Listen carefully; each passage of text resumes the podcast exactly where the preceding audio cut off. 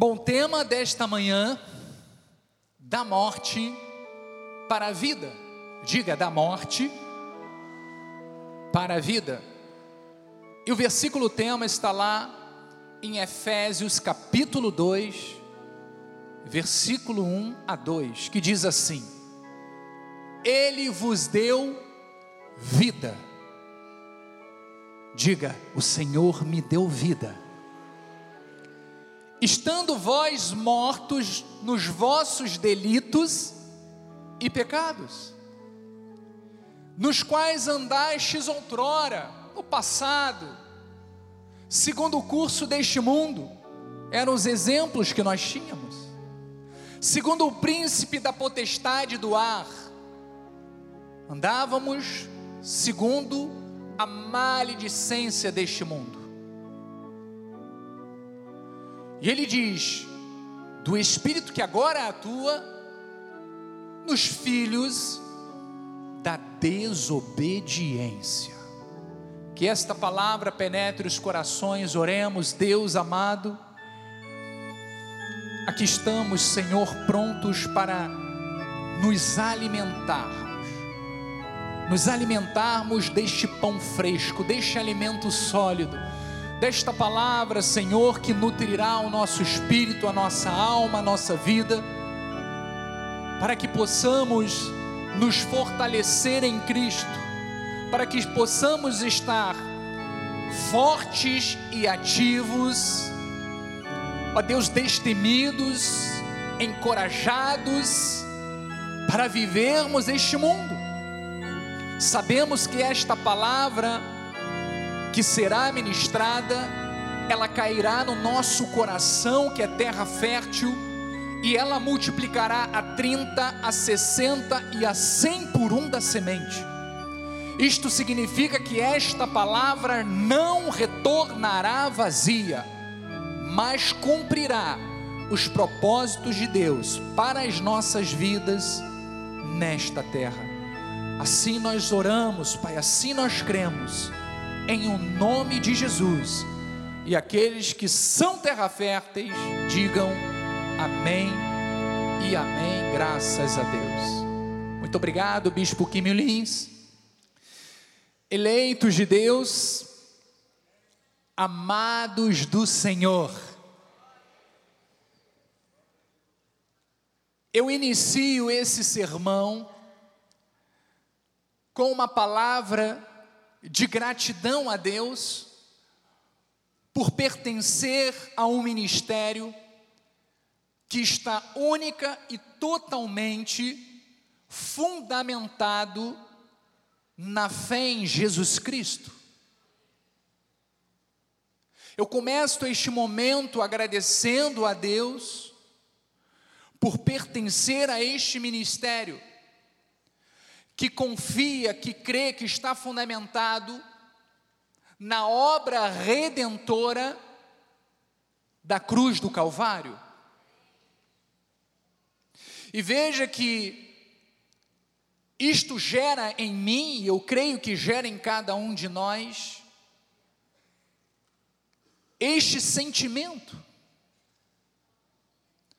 o sentimento de alegria, o sentimento, sabe, de gratidão a Deus, pelo cuidado que o Senhor tem com cada um de nós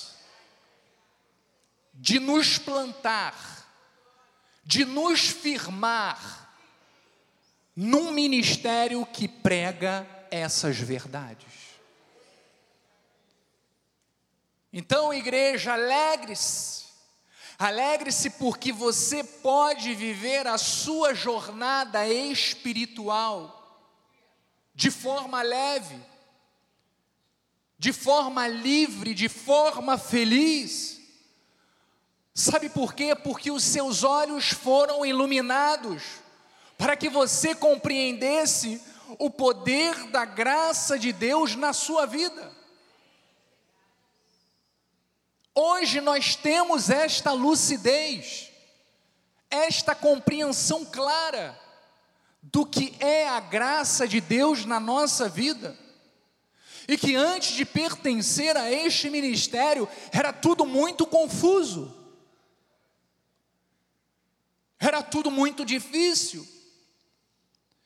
Então entendemos que não há mais preocupação em cumprir mandamentos penosos, em alcançar metas espirituais inatingíveis, inalcançáveis, nada disso. Sabe por quê? Porque nós tivemos o privilégio de conhecermos as Escrituras e por isso sabemos que verdadeiramente tudo está consumado. Tudo está consumado em Jesus Cristo. Então veja, igreja, o cristão que vive a graça de Deus e assim nós vivemos, ele está liberto do medo, ele está liberto da condenação, ou de qualquer outro sentimento destrutivo que impeça o crescimento espiritual. E olha, eu falo para aqueles que não pertencem ainda ao nosso ministério, para que você seja cortado por esta graça, para que você passe a assistir os nossos cultos, para que você adquira este crescimento espiritual de graça sobre graça, para que você possa viver do modo digno do seu chamado. Porque, amados, aquilo que nós temos visto aí fora, não tem nada a ver com o Evangelho, não tem nada a ver com o favor de Deus, não tem nada a ver com esta palavra, este versículo que nós lemos, a certeza de que em Cristo saímos da morte, porque Ele nos deu vida, porque estávamos mortos em nossos pecados e delitos. Mas veja que na passagem tema, o apóstolo Paulo, escrevendo aos Efésios, ele dá uma das maiores e mais importantes declarações do novo pacto. Ele diz lá no versículo 1: Ele vos deu vida. Amados, isto é muito forte. Isso não pode ser lido de qualquer jeito, passado corrido, não. Diz que Ele, Deus, através de Cristo, nos deu vida. Estando vós mortos nos vossos delitos e pecados. Então, essa profunda declaração define o processo espiritual divino que Deus materializou na vida de todo cristão que confessou o nome dele. Mas hoje nós vamos nos aprofundar um pouco mais neste tema, porque é importante nós reverberarmos a nossa verdadeira atual posição espiritual. Até porque precisamos refletir qual área da nossa vida ainda alimentamos o velho homem. Mas veja, essa morte citada pelo apóstolo Paulo quer dizer que um homem sem Cristo, o homem sem Cristo, ele está espiritualmente morto.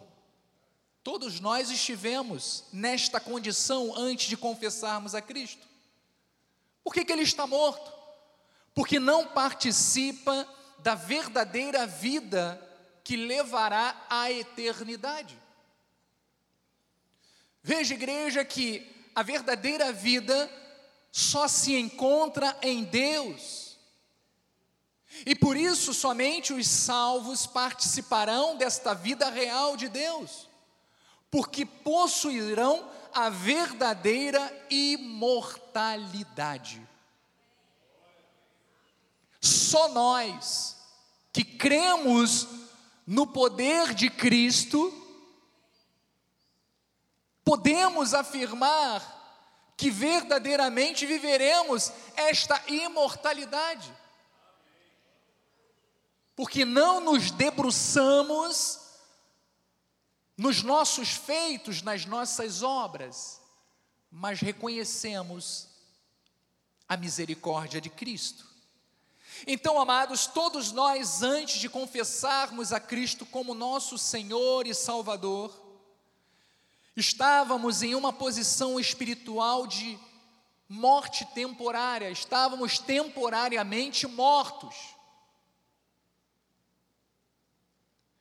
E veja que os mortos em delitos, em pecados, são todos aqueles que estão moralmente mortos, que não fazem parte da santidade de Deus. Porque veja, assim como alguns ainda continuam, talvez alguém também vivesse desta forma, alguns que ainda se encontram, sabe, servindo a outros deuses, adorando ídolos, adorando ídolos em seus altares pessoas que eram devotas a outras religiões, o cadomblé, a macumbaria, o espiritismo, a bruxaria, a feitiçaria, os misticismos e diversas outras religiões que não levam a Deus e mais não transformam o ser humano. Talvez alguém que não cria em Deus que era ateu ou ateia. E o fato é que todas essas viviam uma vida mundana, uma vida pregressa. Então, amados, a verdade é que jamais conseguiríamos sair desta posição pelos nossos próprios esforços. Porque além de estarmos mortos, e o morto não consegue fazer nada, a palavra de Deus diz que nós estávamos mortos em nossos delitos e pecados, ou seja, ou seja, não tínhamos vida. Então, amados, além disso, nós sabemos que nenhum sacrifício nosso tem valor algum quanto à remissão ou à salvação dos pecados. Não existe obra humana que pudesse consertar a nossa vida. Não existe obra humana capaz de conseguir dar ao homem o direito de alcançar a eternidade ou de viver a vida eterna. Não, não, não, não, não. Só através de Cristo. Diga só através de Cristo. Mas graças a Deus, o Senhor nos resgatou. Graças a Deus, Ele nos deu vida. E vida em abundância.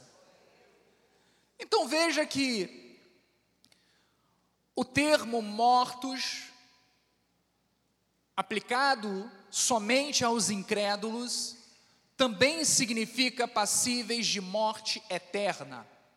Todos aqueles que estão mortos, estão mortos também para a eternidade. Que na verdade é um estado de perdição em que passa por esta vida e continua. Ou seja, a nossa vida, ela não acaba aqui. Para aqueles que confessaram a Cristo, reinarão com Cristo. Mas para aqueles que deram lugar à carne e aos seus pensamentos corrompidos e que deram as costas para Deus, esses viverão a morte não só aqui, porque as suas obras são mortas, não têm valor algum, mas também a vida da morte eterna, o inferno. Então, amados, isso é muito sério. Porque quando Paulo fala sobre o nosso antigo estado de morte espiritual, ele explica na continuação do versículo algo importante, que não dependeu de nós. Ele diz assim: entre os quais também todos nós andávamos outrora. Era assim o nosso estado antes de conhecermos e confessarmos a Cristo, segundo as inclinações da nossa carne, fazendo a vontade da carne, dos pensamentos, e éramos por natureza filhos da ira, como também os demais. Então, quando Paulo fala entre os quais, está ali no versículo logo no início, ele está se referindo ao fato de que na nossa vida antiga, no nosso passado, vivíamos entre os filhos da desobediência, com os mesmos tipos de comportamentos, com as mesmas atitudes, que na verdade eram atitudes contrárias à palavra de Deus. Isso significa que todo mundo que anda conforme este mundo, ainda que se diga crente, ainda que se ache cristão, infelizmente está caindo nesse erro. Não foi convertido, não foi transformado. Porque a palavra de Deus é clara, quando Deus age na vida do filho dele, há transformação. Eu não posso, por um momento, achar que o fato de conhecer os versículos ou decorá-los, mas não vivê-los, me dá o direito de desfrutar desta verdade? Não, isto é engano, isto é hipocrisia, isto é falar com a boca, mas o coração está totalmente longe de Deus.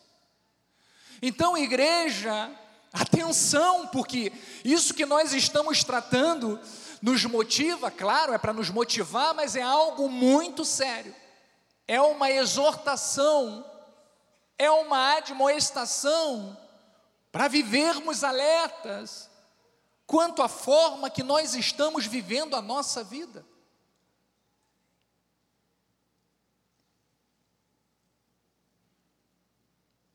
Então veja também o significado que está neste versículo da palavra andamos, que vem de um vocábulo grego e que se chama anastrefo, que quer dizer que significa voltar-se para lá e para cá, ficar perturbado. Então veja que assim éramos nós, quando não tínhamos Cristo, quando não conhecíamos o Evangelho não tínhamos um rumo certo, vivíamos perturbados, vivíamos desorientados, buscando sempre no mundo ou em algumas religiões o caminho que nos levasse, que nos direcionasse a Deus. Mas não existe caminho algum que leve a Deus senão através de Cristo. Só Jesus Cristo nos leva a Deus. Mas ele continua neste versículo dizendo: olha, fazendo a vontade da carne e dos pensamentos.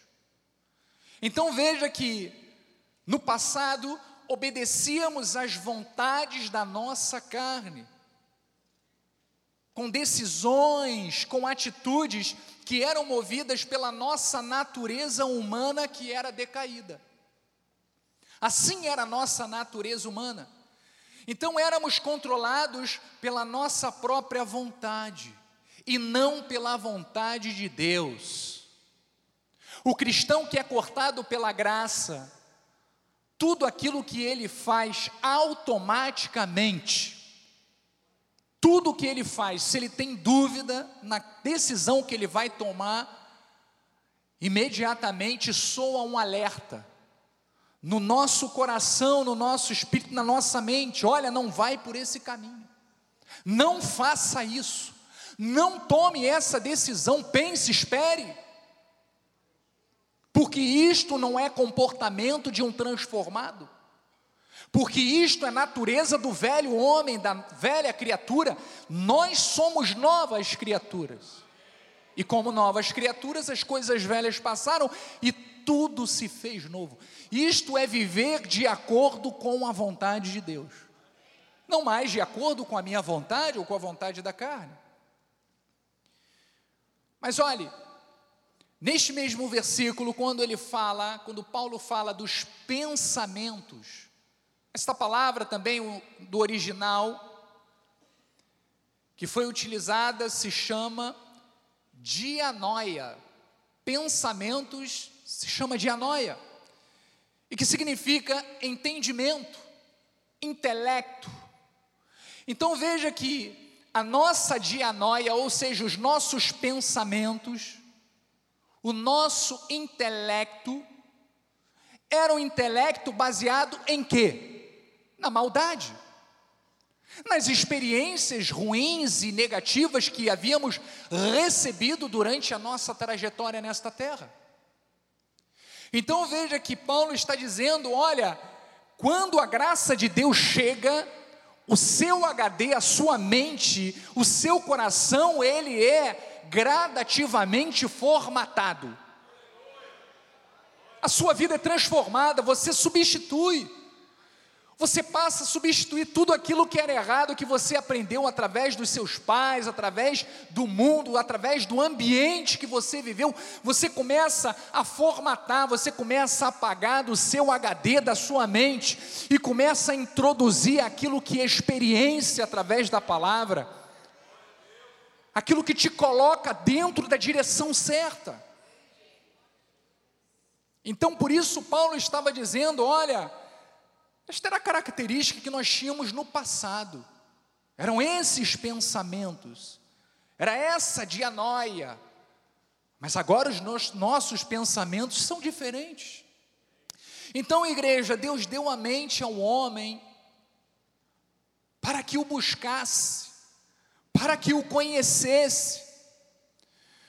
Porque olha, com a consequência do pecado original, pecado de Adão e Eva, o homem se perverteu. Ele se perverteu dos seus pensamentos, das suas atitudes, das suas práticas. O homem que foi criado à semelhança, à imagem e semelhança de Deus, que foi criado para viver debaixo dos ensinamentos de Deus, se corrompeu, se desviou morreu espiritualmente, estava destinado ao fracasso. Mas graças a Deus, diga graças a Deus, que através da Sua palavra nós fomos alcançados. E olha, mais uma vez eu digo: não existe nenhuma religiosidade capaz de corrigir essa condição. Amados, não existe. Não existe nenhum outro tipo de religião, nenhum, que possa devolver ao homem a condição que Deus deu a ele de ser puro, justo, glorificado, santificado, porque essa é a nossa condição espiritual diante do Pai. Então veja, ele diz: e éramos por natureza filhos da ira, como também quem? Os demais. Então veja, nascemos no pecado. Se não fosse Cristo, morreríamos em pecados.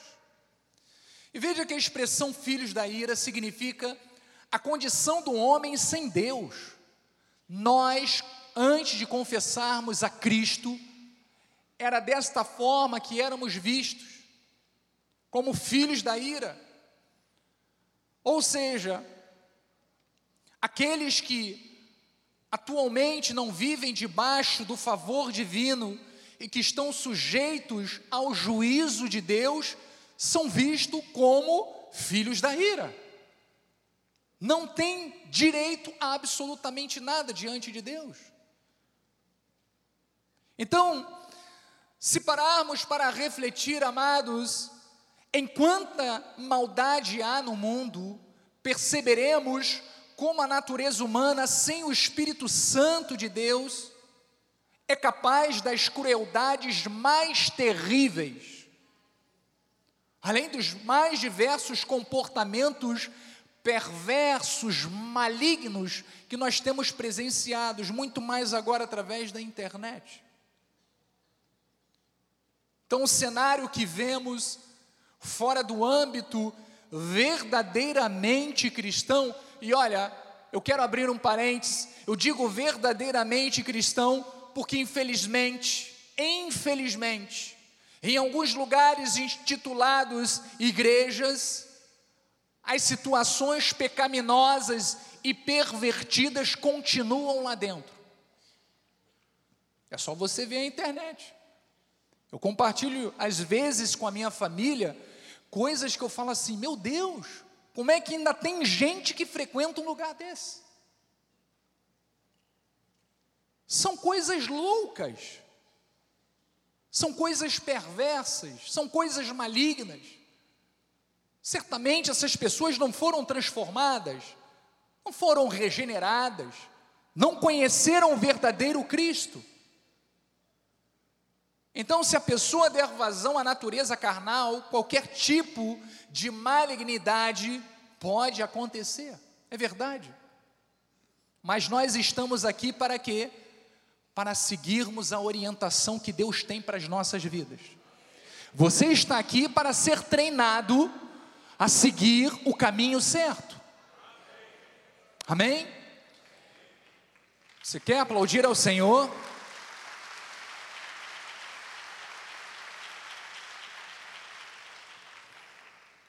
Então o apóstolo Paulo deixa claro que nós, os salvos, um dia lá no nosso passado, nós andamos desse jeito, motivados pelas inclinações carnais, mas houve um momento em que aconteceu uma grande mudança.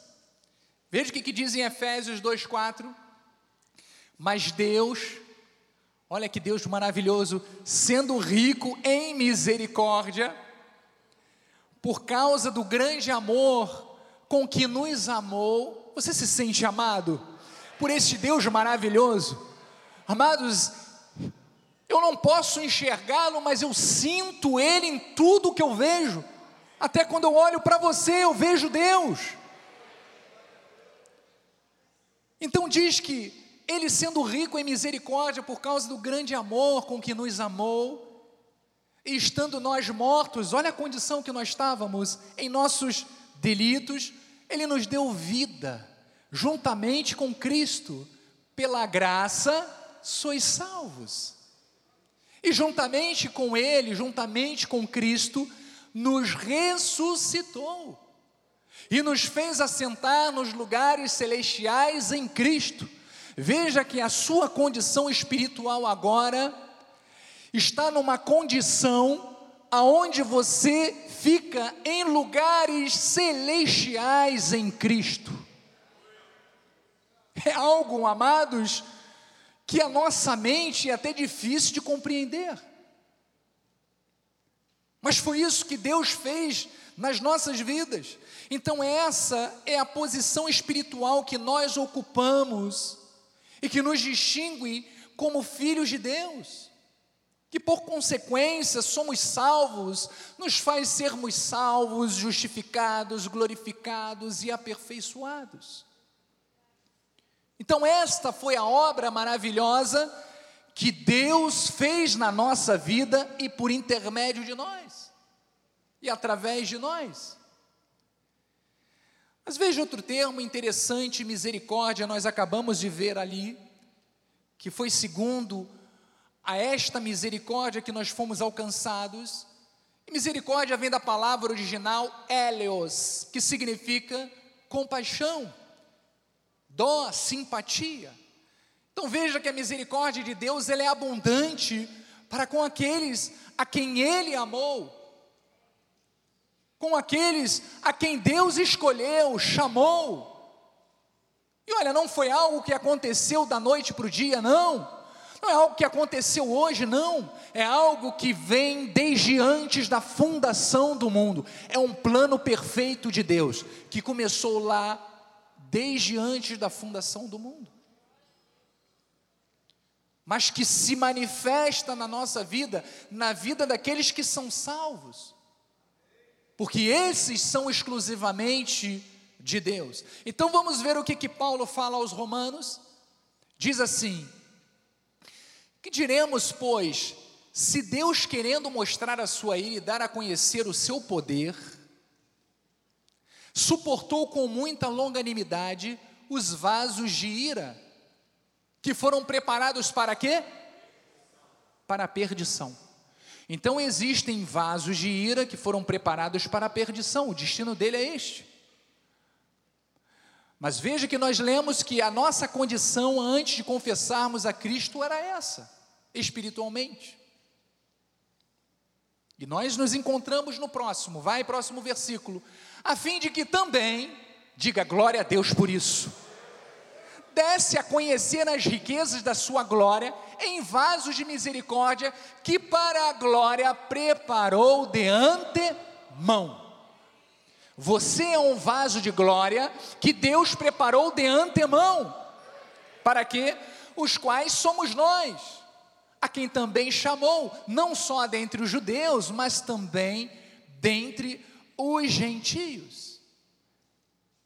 Então veja que, enquanto Paulo fala, quando ele fala que ele nos deu vida, que Deus nos deu vida, significa que já no presente, amado, nós desfrutaremos da vida com Deus,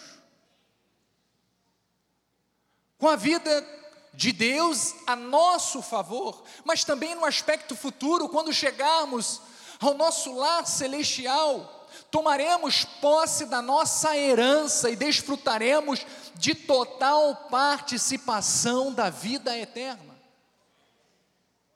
Então veja que estas promessas que Deus tem para a vida do cristão, elas se estabelecem hoje na nossa vida, mas elas continuam para a vida eterna.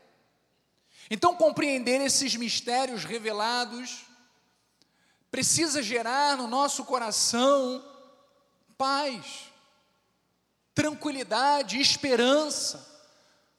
Lembra que eu falei, eu dou graças a Deus porque nós somos cristãos que não vivemos amedrontados, não vivemos carregando um fardo pesado, não.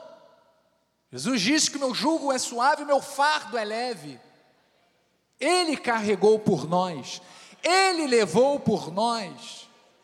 Então nós podemos nos alegrar porque fomos chamados por Deus.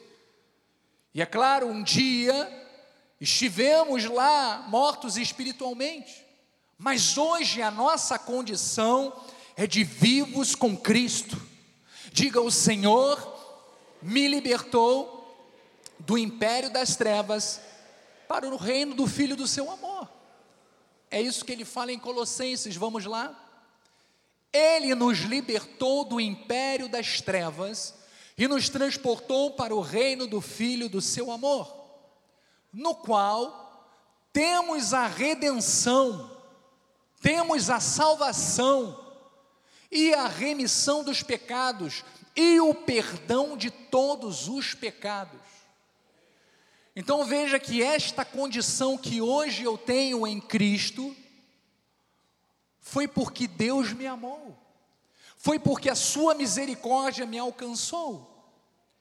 Mas talvez alguém questione dizendo, mas bispo, por que então alguns confessam a Jesus, mas outras pessoas não confessam? Porque toda a humanidade não é salva e transformada, porque uns vão para o inferno e outros não. Amados, nós não temos essa resposta. Mas o que nós temos é a confiança de que nós acreditamos na vontade soberana de Deus. Nós confiamos na palavra de Deus, na soberania de Deus e descansamos nele. Veja o que, Paulo fala aos Romanos, voltando aos Romanos, lá no capítulo 9, versículo 14, diz assim: Que diremos, pois? Há injustiça da parte de Deus? De modo nenhum. Eu poderia parar por aqui. Mas ele continua dizendo: Pois ele diz a Moisés: Terei misericórdia de quem me aprover, de quem eu desejar ter misericórdia, e compadecer-me-ei de quem me aprover ter compaixão. Deus tem misericórdia e compaixão de quem Ele quer. E Ele continua dizendo: assim, pois, não depende de quem quer. Ah, não, não. Ou de quem corre. Ah, eu vou pagar um preço e eu vou conquistar a minha salvação. Não! O preço já foi pago. Ele diz: mas de Deus usar o que? A sua misericórdia.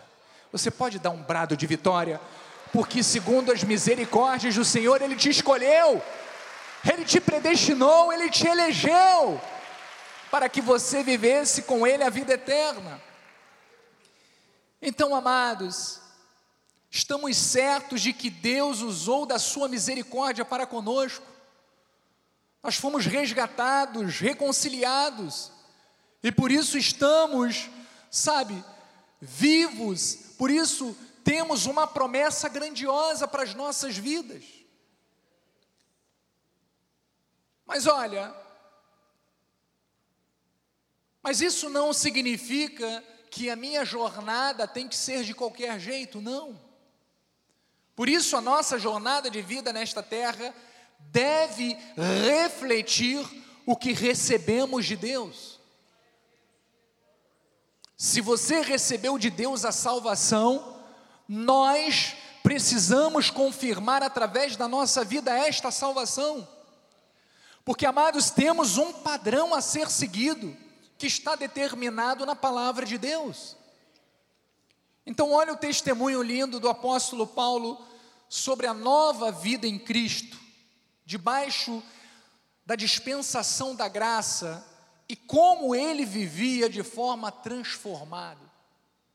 Veja lá o que diz em Gálatas 2,19. Porque eu, olha o testemunho de Paulo, mediante a própria lei, morri para a lei, a fim de viver para Deus.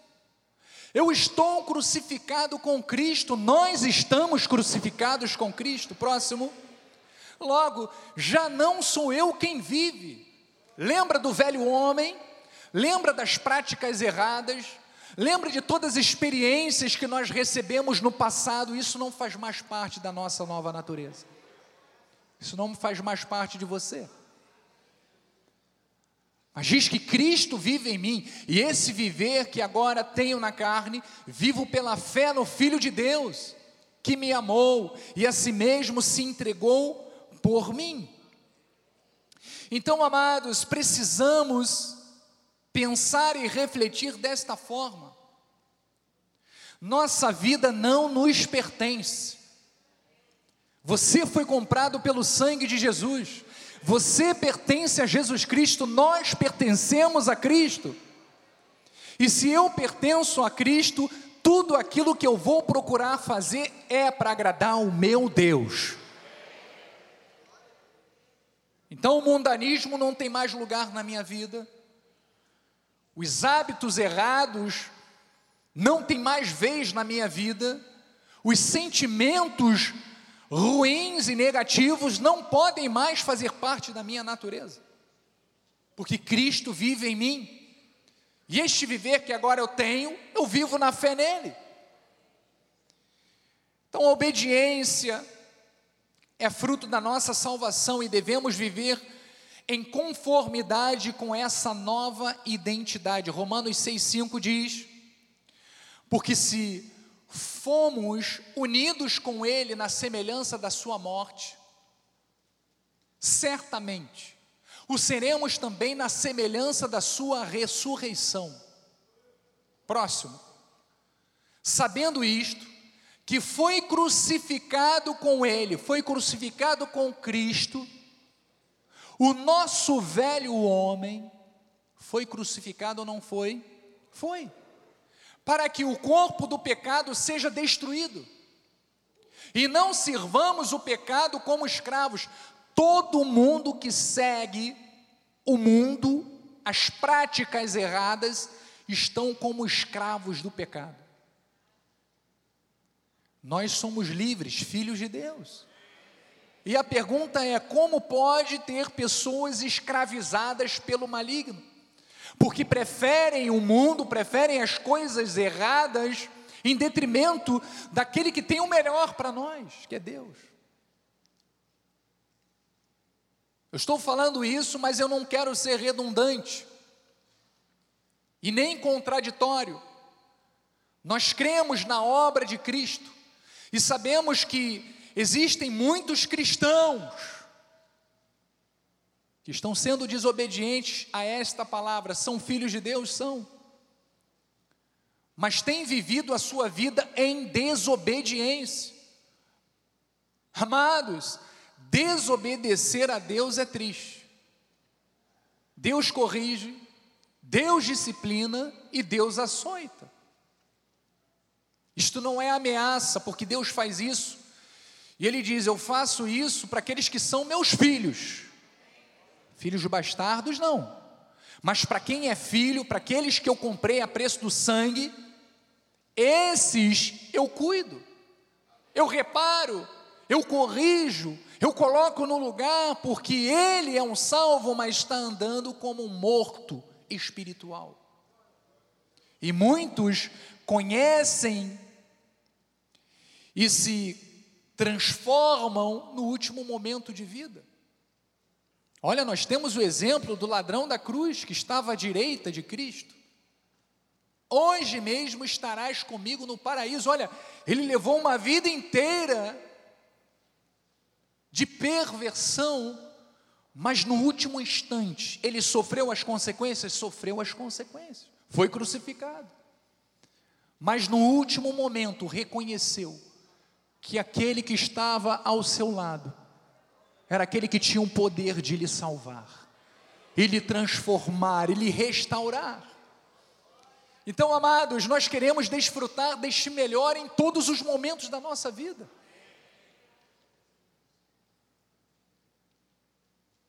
Então, o próximo versículo diz: Porquanto quem morreu está, justifi está justificado do pecado.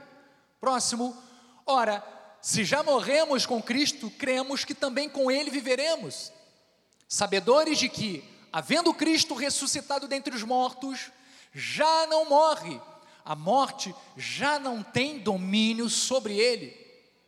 Pois, quanto a ter morrido de uma vez para sempre, morreu para o pecado, mas quanto a viver, vive para Deus. Próximo.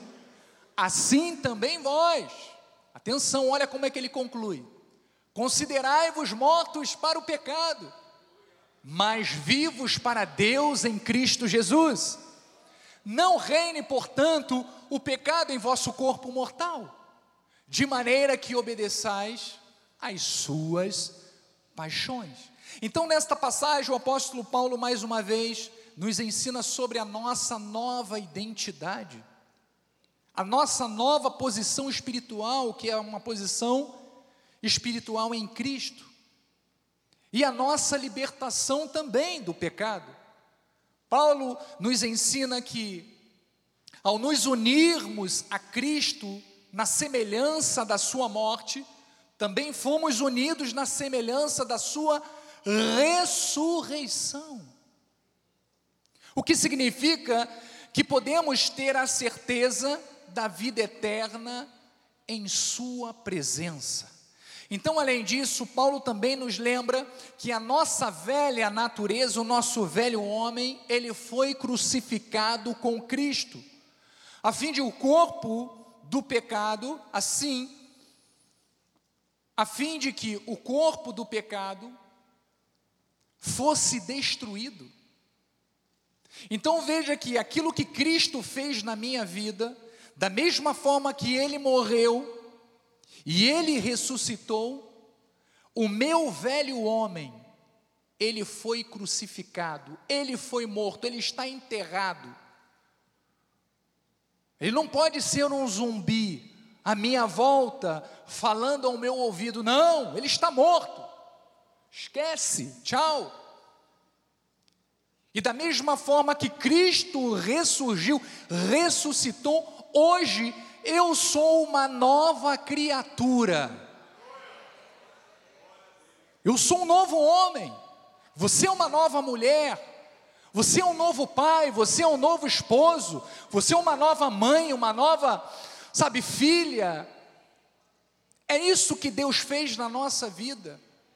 Mas é de uma vez para sempre. Então, com mais uma confirmação, nós vamos ver o que, que Paulo nos orienta. Em Colossenses 3,5, ele diz assim: Fazei, fazei, pois, morrer a vossa natureza terrena. Que natureza é essa?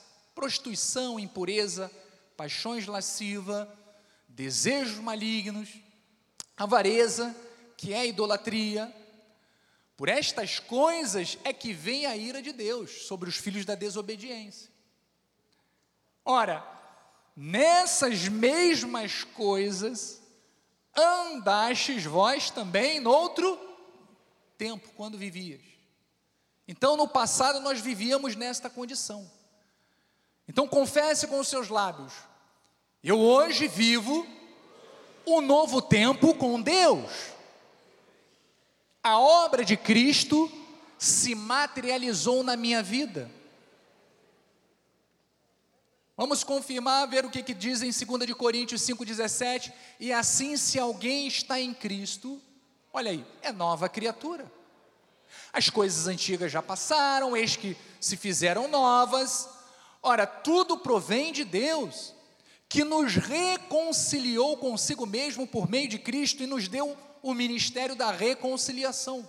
Veja que no mundo espiritual estávamos como inimigos de Deus, separados, não tínhamos acesso. Todas as nossas obras, tudo aquilo que fazíamos não tinha o menor valor. Mas a partir do momento que nós nos fomos reconciliados através de Cristo, quando eu louvo a Deus, quando eu adoro a Deus, Deus recebe. Deus se alegra. Quando você faz o bem ao seu semelhante, ao seu próximo, olha, são boas obras que Deus preparou de antemão para que você andasse nela. Deus recebe. Porque a nossa condição hoje é de um cristão, é de alguém que foi re, transformado, regenerado e que produz, através da sua atitude, a essência de Deus. A essência de Deus. Então vamos ver o que, que diz lá em 1 de João 3,9. Diz assim: todo aquele que é nascido de Deus, quantos são nascidos de Deus? Nós somos, não vive na prática de pecado. O cristão, ele peca, claro, quem disse que não peca está mentindo, já está pecando. Mas o fato é que o cristão não pode viver na prática do pecado. Prática do pecado é você saber aquilo que é errado e mesmo assim você escolher o erro em detrimento do que é certo. Pois o que permanece nele, o que permanece em nós, sabe o que, que é?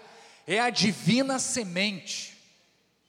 Ora, esse não pode viver pecando porque é nascido de Deus. Então a palavra de Deus que foi semeada em nossos corações é a divina semente.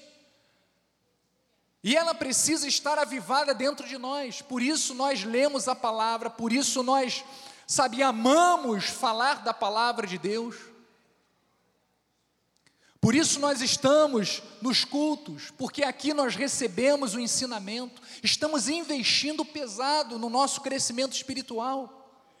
Porque é isso que nos torna pessoas melhores a cada dia, é aprendermos é nos envolvermos, é nos dedicarmos às coisas de Deus. Lembra?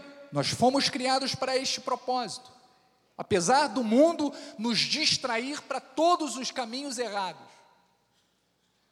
Mas o propósito pelo qual nós fomos criados é para sempre sermos motivos de glórias e de honras ao nome do, do Senhor.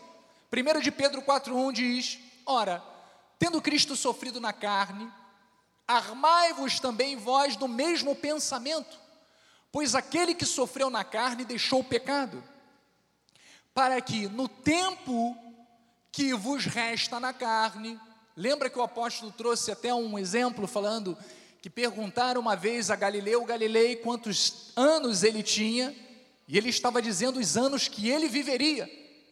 Então veja que nós temos alguns anos ou muitos anos pela frente para vivermos ainda, e nós precisamos escolher viver da melhor forma. Qual é a melhor forma? Seguindo a vontade de Deus. Amados, viver de acordo com as paixões dos homens, isso nós vivemos no passado, é passado, acabou, passou. Agora daqui para frente é agradarmos ao Senhor. Versículo 3: Porque basta o tempo decorrido para terdes executado a vontade dos gentios.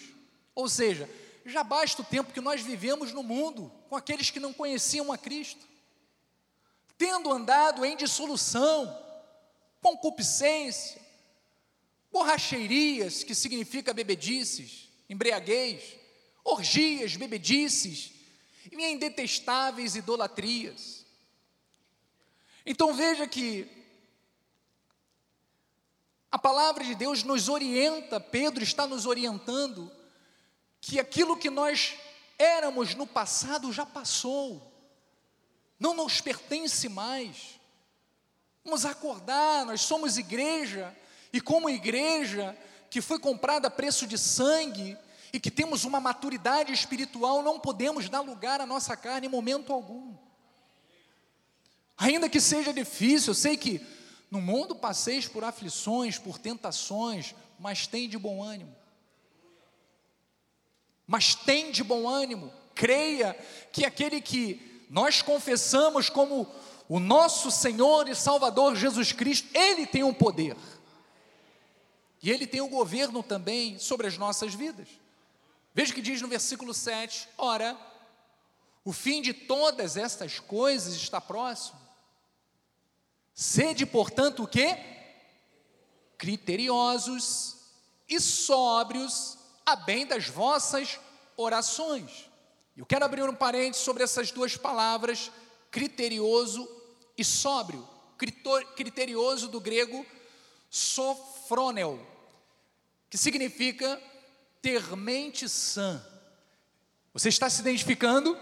O cristão tem a mente sã, ser razoável, ser longânimo, ser perdoador, sensível. Olha, sensível à dor do semelhante, ao sofrimento e até à ignorância do semelhante. Ser sério, ou seja, compenetrado, estar atento, estar vigilante, essa é a nossa postura. O cristão que é cortado pela graça de Deus, ele é criterioso, mas ele diz também para nós sermos sóbrios, do grego nefo, que significa ser bem equilibrado. O cristão, ele não tem pavio curto. O cristão, ele não pode agir, toma lá da cá. Não! Amados, isso não é ser cristão. Isso é um velho homem que já está morto. Mas ele diz ser autocontrolado. O cristão tem que ter um autocontrole. Então, nós devemos ter uma atitude tranquila. Diga, eu tenho que ter no meu dia a dia uma atitude tranquila, diga tranquila, sensível, diga sensível, séria, bem equilibrada, autocontrolada, mas principalmente, como diz o final do versículo, focada na oração. Vê a importância da oração, porque quando você ora e tem esta comunhão com Deus, você ouve de Deus a palavra que vai te direcionar a você ter esses comportamentos. A oração é essencial na vida do cristão.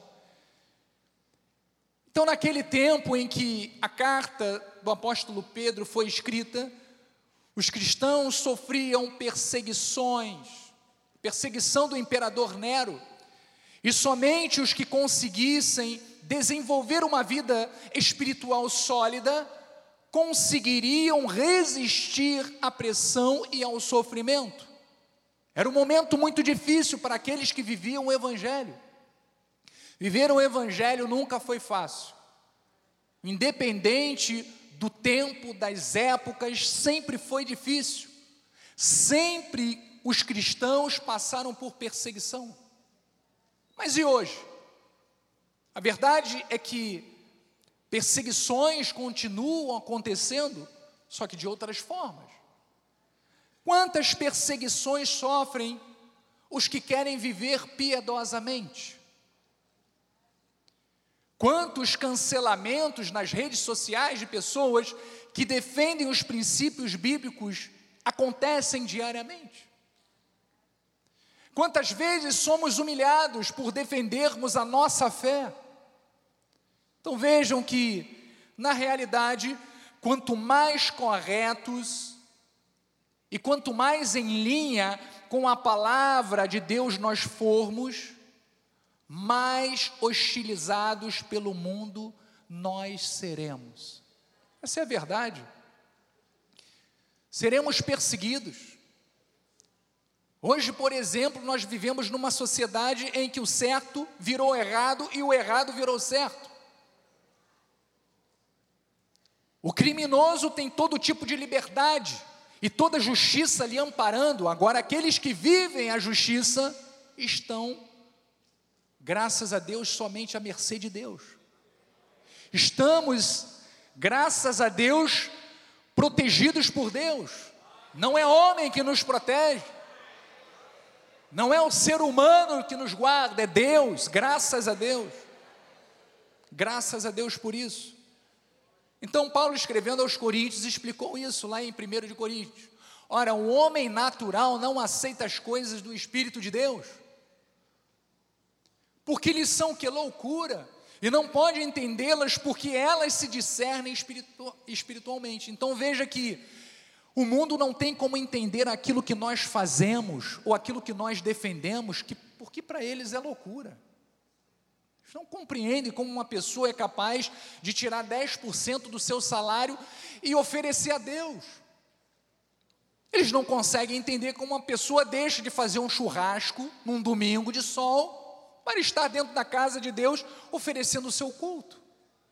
Ele não consegue entender como uma pessoa é capaz de abrir mão de uma sonegação, de uma adulteração, de uma promiscuidade. Eles não entendem isso, mas nós entendemos, sabe por quê?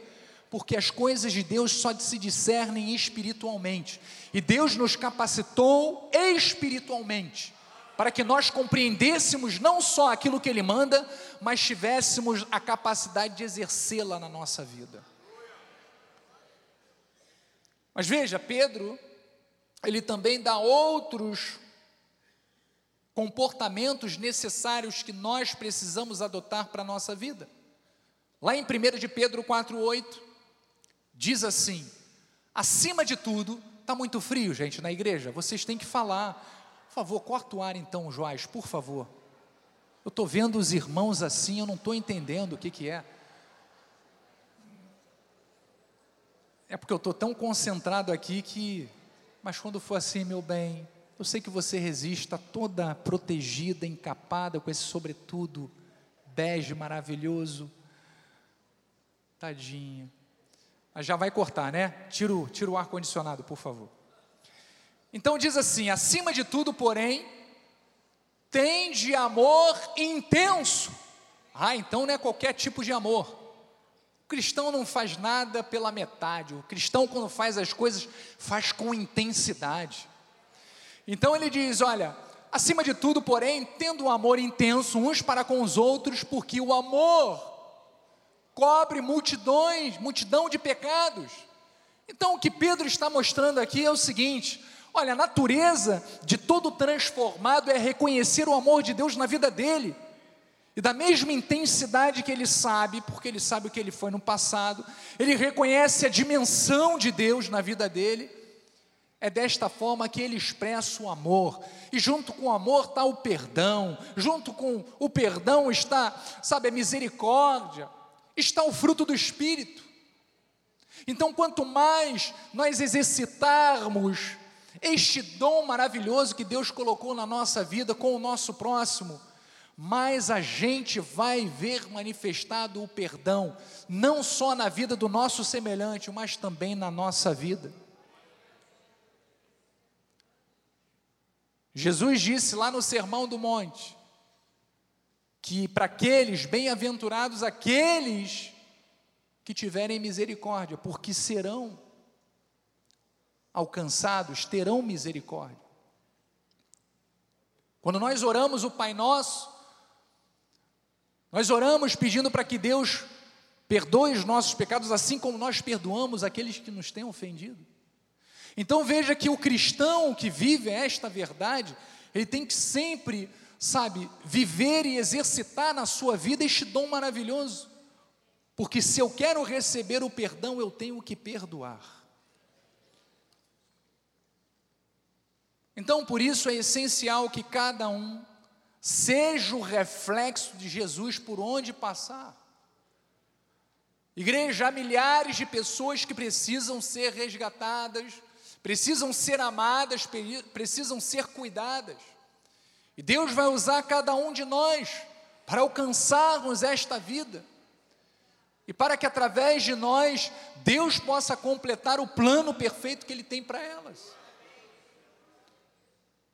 Continuando no versículo 10, olha o que o apóstolo Pedro falou: serviam uns aos outros, cada um conforme o dom que recebeu, como bons dispenseiros da multiforme graça de Deus. A graça de Deus, ela se multiplica, sabe, de uma multiforma que nós podemos exercitá-la na nossa vida de várias maneiras. Deus deu um dom a cada um de nós, uns vão ensinar, outros vão ajudar estendendo a mão, outros vão aconselhar, outros, sabe, vão fazer algo que reflita este amor de Deus pela vida do seu semelhante. Isto é o que Deus nos estimula a exercermos na nossa vida. Então, esse versículo, ele não fala apenas sobre, é claro, necessidades físicas e econômicas, não ele fala também sobre necessidades espirituais. Por isso, como dispenseiros, cada pessoa é ímpar, é singular e tem uma missão especial que deve expressar a graça de Deus para com os outros. Nós vemos isso no trabalho que nós desenvolvemos. Acabei de ler aqui sobre a oficina de convivência. Quantas vidas estão se oferecendo ali à disposição para ajudar, para serem bênçãos na vida de outras pessoas. Amados, nós não temos a dimensão de como isso impacta o mundo espiritual a nosso favor. Mas o que nós podemos entender é que jamais podemos dar lugar ao velho homem, nós precisamos praticar esta palavra continuamente. E no versículo 11, vamos lá, estamos indo para o final. Se alguém fala, fale de acordo com os oráculos de Deus. Se alguém serve, façam na força que Deus sempre, que Deus supre, para que em todas as coisas seja Deus glorificado, por meio de Jesus Cristo, a quem pertence a glória e o domínio pelos séculos dos séculos. Então, tudo aquilo que dissermos, que seja inspirado pelo que Deus deixou através da Sua palavra nas nossas vidas, nós precisamos executá-la, nós precisamos fazer. Porque, olha, o Evangelho deve estar enraizado dentro de nós, para que em tudo, igreja, seja em palavras ou seja em ação, Deus seja refletido através da nossa vida.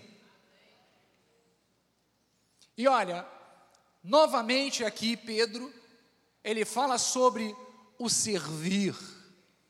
Só que ele completa com uma observação especial. Ele fala assim: faça na força que Deus supre.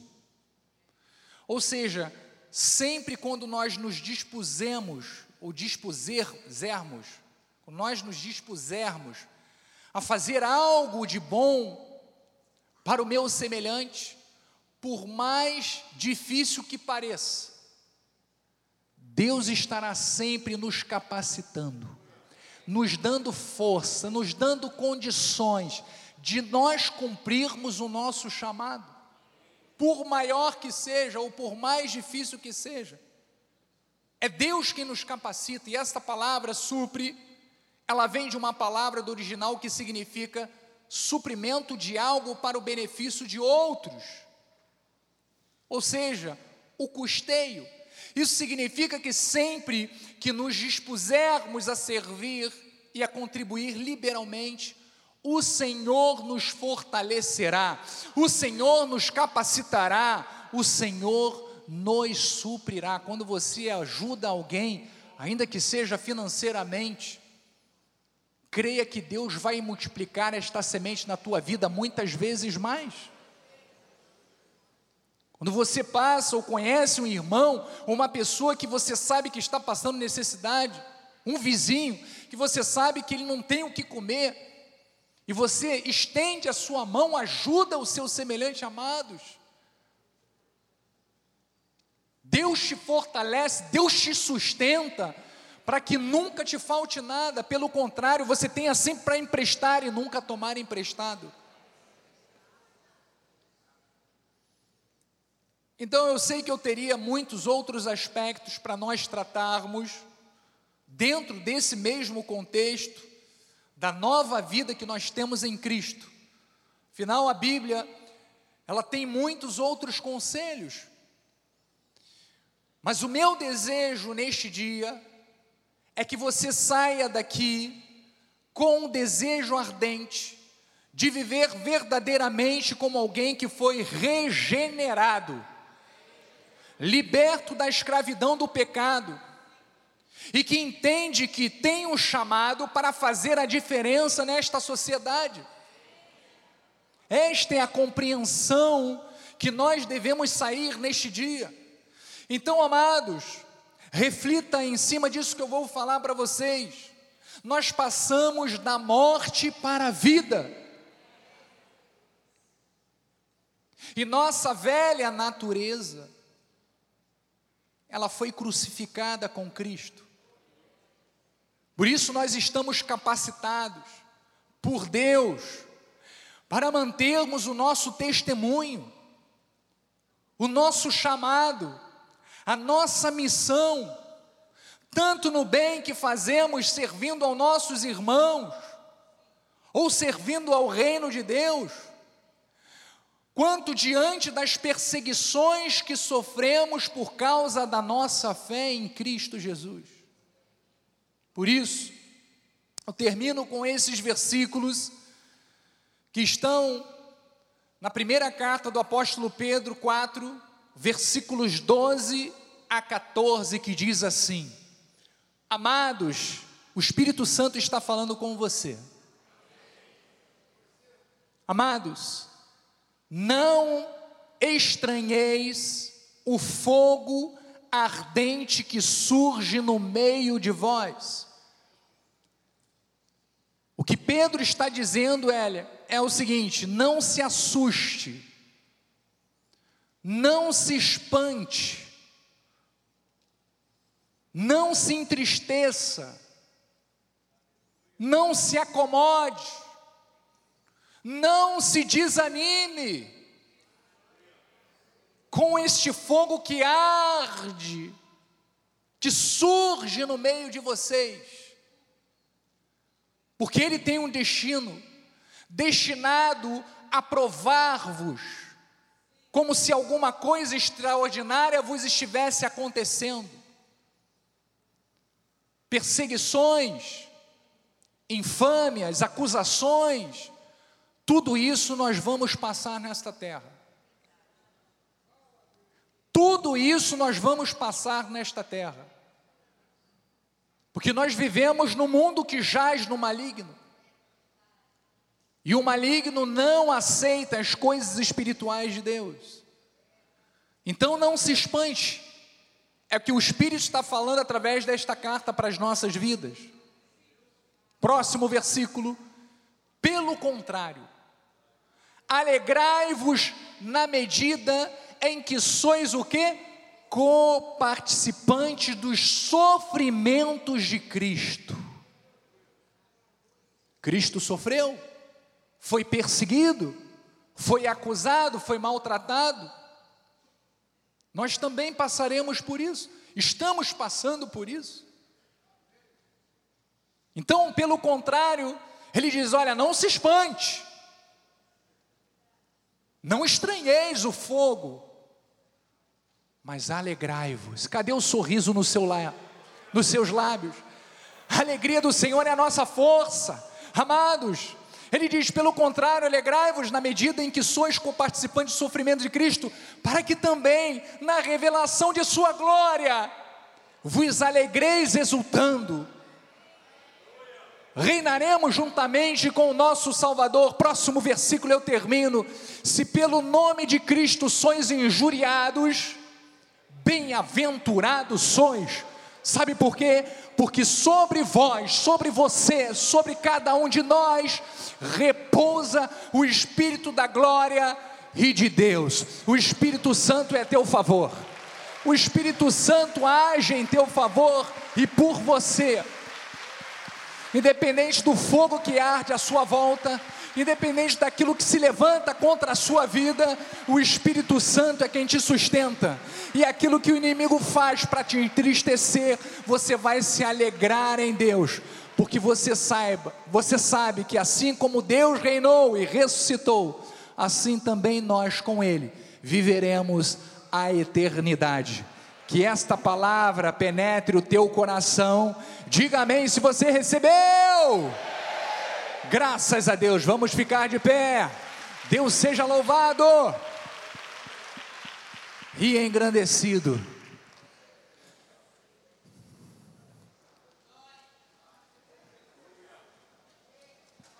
Glória a Deus. E aqueles que passaram da morte para a vida, digam amém. Será que você pode agradecer ao Senhor aí no seu lugar? Diga, Senhor, graças te dou, porque o Senhor me resgatou eu estava morto em pecados e delitos, o Senhor me transportou para o reino do Filho do seu amor.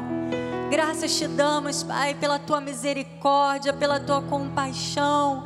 Graças te damos porque o Senhor nos escolheu desde antes da fundação do mundo para o louvor da sua glória.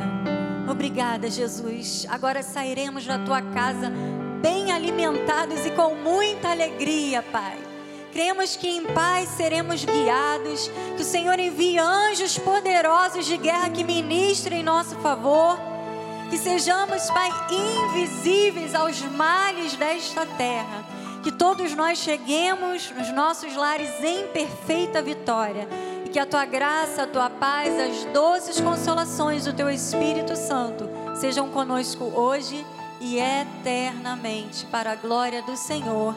Amém. Amém e amém. Graça e paz.